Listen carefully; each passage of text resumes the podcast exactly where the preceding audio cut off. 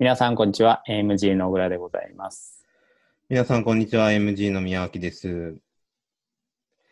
はい、今日もどうぞよろしくお願いします。はい、よろしくお願いします。えっと、今日はですね、えっと、リスナーの方からまたいただいて、はいでええまあ、お答えしたいなと思っていたものが残ってたので、ちょっとはい話題を振ってみたいと思います。はい。はい。えっと、テーマはですね、えっと、海外移住をしたいのですが、アドバイスをいただけませんかというものです。海外移住をしたいからアドバイスをくれ。はい。わあ、なかなかこれ、スコープが広すぎというか、その、なんだろう、話すトピックが広すぎですが、ヒントはそれだけですか？じゃあそれだけですね。そしてヒントは以上。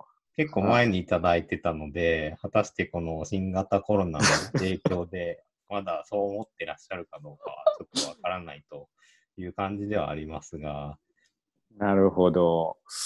どうなんだろう。まずその、どこに海外移住をしたいかなんだけど、まあ私たちに質問を投げてくださるということだから、香港に移住したいということでいいのかな？あまずはじゃあそれ、そういう可能性もあるんですね。そういう、いや、そんな誰彼構わず海外移住の話を聞きたいって思うから、そもそも。国によっても事情が違うだろうし、そうですよね。うーんじ。ゃあ、私たちに聞いてくるということは、まずは香港 ってどうなの？ということだと。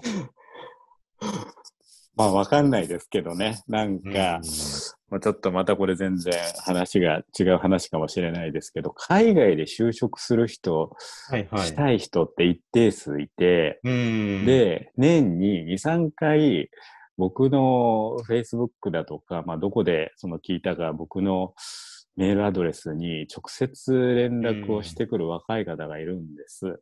はい。で、香港で今仕事を探すには、みたいな一応返信をね、その、はいはいするわけですよ。うん。で、そしたら返ってくる返答が、いや、香港じゃなくてタイで働きたいんですけど、みたいな。ああ。じゃあなんで私に聞いたんだみたいな。そうそうそう。もうあるので、えーっと、じゃあ、どうなんだろう。じゃあ、そこはとりあえずスコープを香港に限らず、はい。まずは海外移住したいっていう前提でお話をした方がいいのかな。そっから絞っていくっていう段取りにしましょうか。そうですね。そうしましょうか。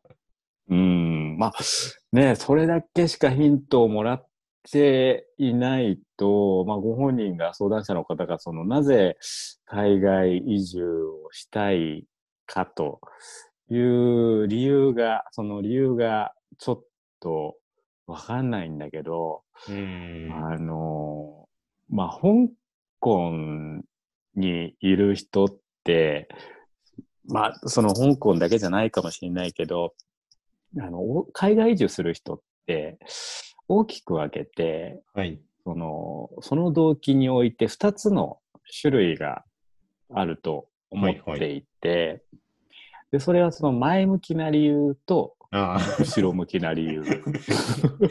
それは見事に2つに分かれてますね。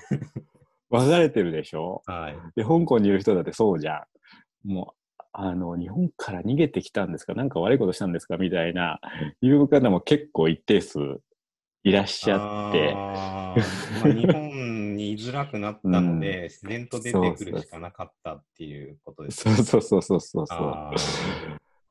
で、それとは逆に、あの、まあ、この香港の厳しい環境で、その自分の力を試したいだとか、うん。まあ、そのアジアの架け橋にその日本人としてなるんだみたいなね、そのうん。崇高な目的をお持ちな方もいらっしゃるわけじゃないですか。はい。うん。で、どっちがうまくいってると思う？え？あじゃあ、どうでしょう？嫌になって出てきた人の方がうまくいってるんじゃないかな。そうなんですよ、これがね。えーぱりなんでかっていうと、うん。まあ戻れないからですよね。戻れないって言うんですか 要は、あの、こっちで生き残っていくしかないっていう選択肢なわけですよね。そうそうそう、もう腹のくくり方が違うみたいな、うーん。いうところがあるので、まあ僕のその観察によると、はい。まあ、そういう腹のくくった腹くくり方をした人の方がうんまあうまくいってるというか、まあ、その生き延びるその知恵がついてくるんですかね。うーん。うん、ような気はしてますね。なので、た相談者の方が、あの、まあ、もしね、その、崇高な理想を持って、海外で、海外に移住したいと、まあ、考えてらっしゃるのであれば、えー まあ、どっちの目的が正しいとか言えないんだけど、あの、なんかね、もっと切羽詰まった理由を持った方がいいなというのが最初のアドバイスかな。うん。なるほどですね。ちなみに、その、崇高な理由がないと移住はしてはいけないんですか、移住してはいけないとは言えないけど、うーんと、やっぱり、その、崇高なだけに、あの、くじけるポイントがいっぱいあるわけよ。うん。うん。で、思ってたその理想と、まあ、やっぱりその海外って生活がそもそも不自由だから、うん毎日生き延びるだけでも精一杯じゃん。で、まあ、その精一杯な中で、その自分が思ってた理想とのギャップがどんどん広がっていくということで、やっぱ思ってたのと違うなっていう感じで、あの、折れちゃう。うん。だけど、そそもそも理想なんて持ってなきゃはい。折れないわけでしょ？そうないね。これが俺の生活だって思えるわけじゃん。むしろ。うーん。まあだから海外だからなんかこうキラキラしてるみたいな、そんなこう期待感だけで来るとやっぱり苦労はしますよね。ああ、それはね、間違ってると思うな。うん。なんかその、若い人の話を聞いて、まあその相談者の方が何歳かもわかんないんだよね。うーん。うん。若い、まあ特にその若い人に限ったことだけど、その、なんか海外で働くっていうことが、あの、なんだろう。例えばじゃあ、人脈があるだとか、その、起業して頑張ってるみたいな、そういうその、キラキラ要素の一つとして。語られてる感じはあるんだけど。まあ実際、すごい苦労があるわけじゃない。まあそうですね。うん。宮城君もそうだと思うけどさ、言葉の問題、まず。まあそうですね。まあ飯がまずいとかもそうですし、そうそうそう。しないとかまあ当たり前なんですけど、うん。生活習慣も違えば、なんていうんですかね、価値観も違ったりするので、まあ、それを前向きに楽しめる人であれば、とは思いますけど、まあ、ストレスがないかと言われると、そうではないんですよね。そう。だからね、そういう神経質な人とか、その、ある意味その、なんていうの、その日本で、日本でのその社会適合性が高くて、日本でその人脈作りだとか、まあ、関係構築に長けてた人でも、こっちに来ると、まあ、香港に来るともう全然勝手が違うわけじゃない？はい。まあ、そこで、ガクってなってしまう人は多くて、で、まあ一年も経たずに、ちょっと精神的に病んじゃって、うんやっぱり日本戻りますみたいないう話はよく聞くけどね。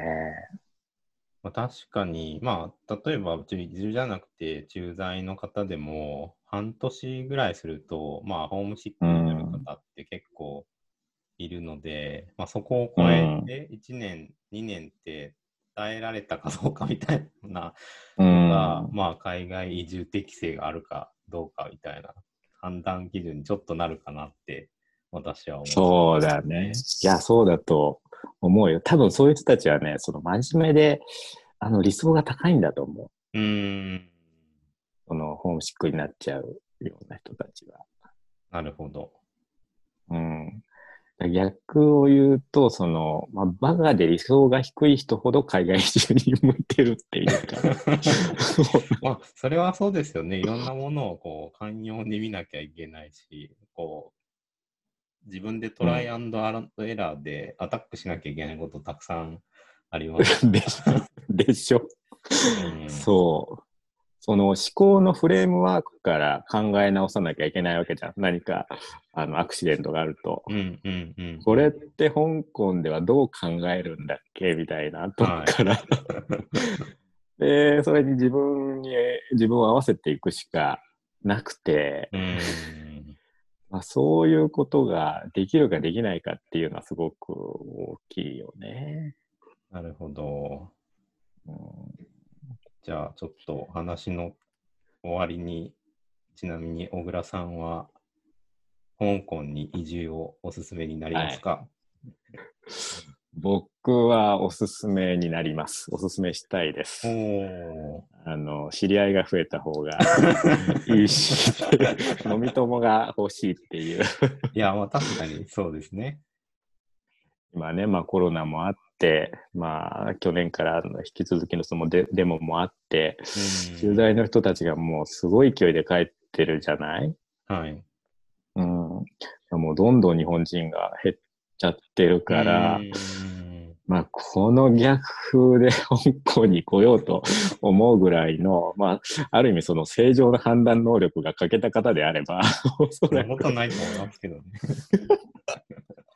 おそらく私たちのいい友達になれるんじゃないかといや、そうそうだと思います。思いますね。はい。ぜひお待ちしております。はい、お待ちしております。はい、じゃあ今日はこんなところでしょうか。はい。ありがとうございました。はい、楽しい相談でしたね。はい、じゃあ失礼します失。礼します。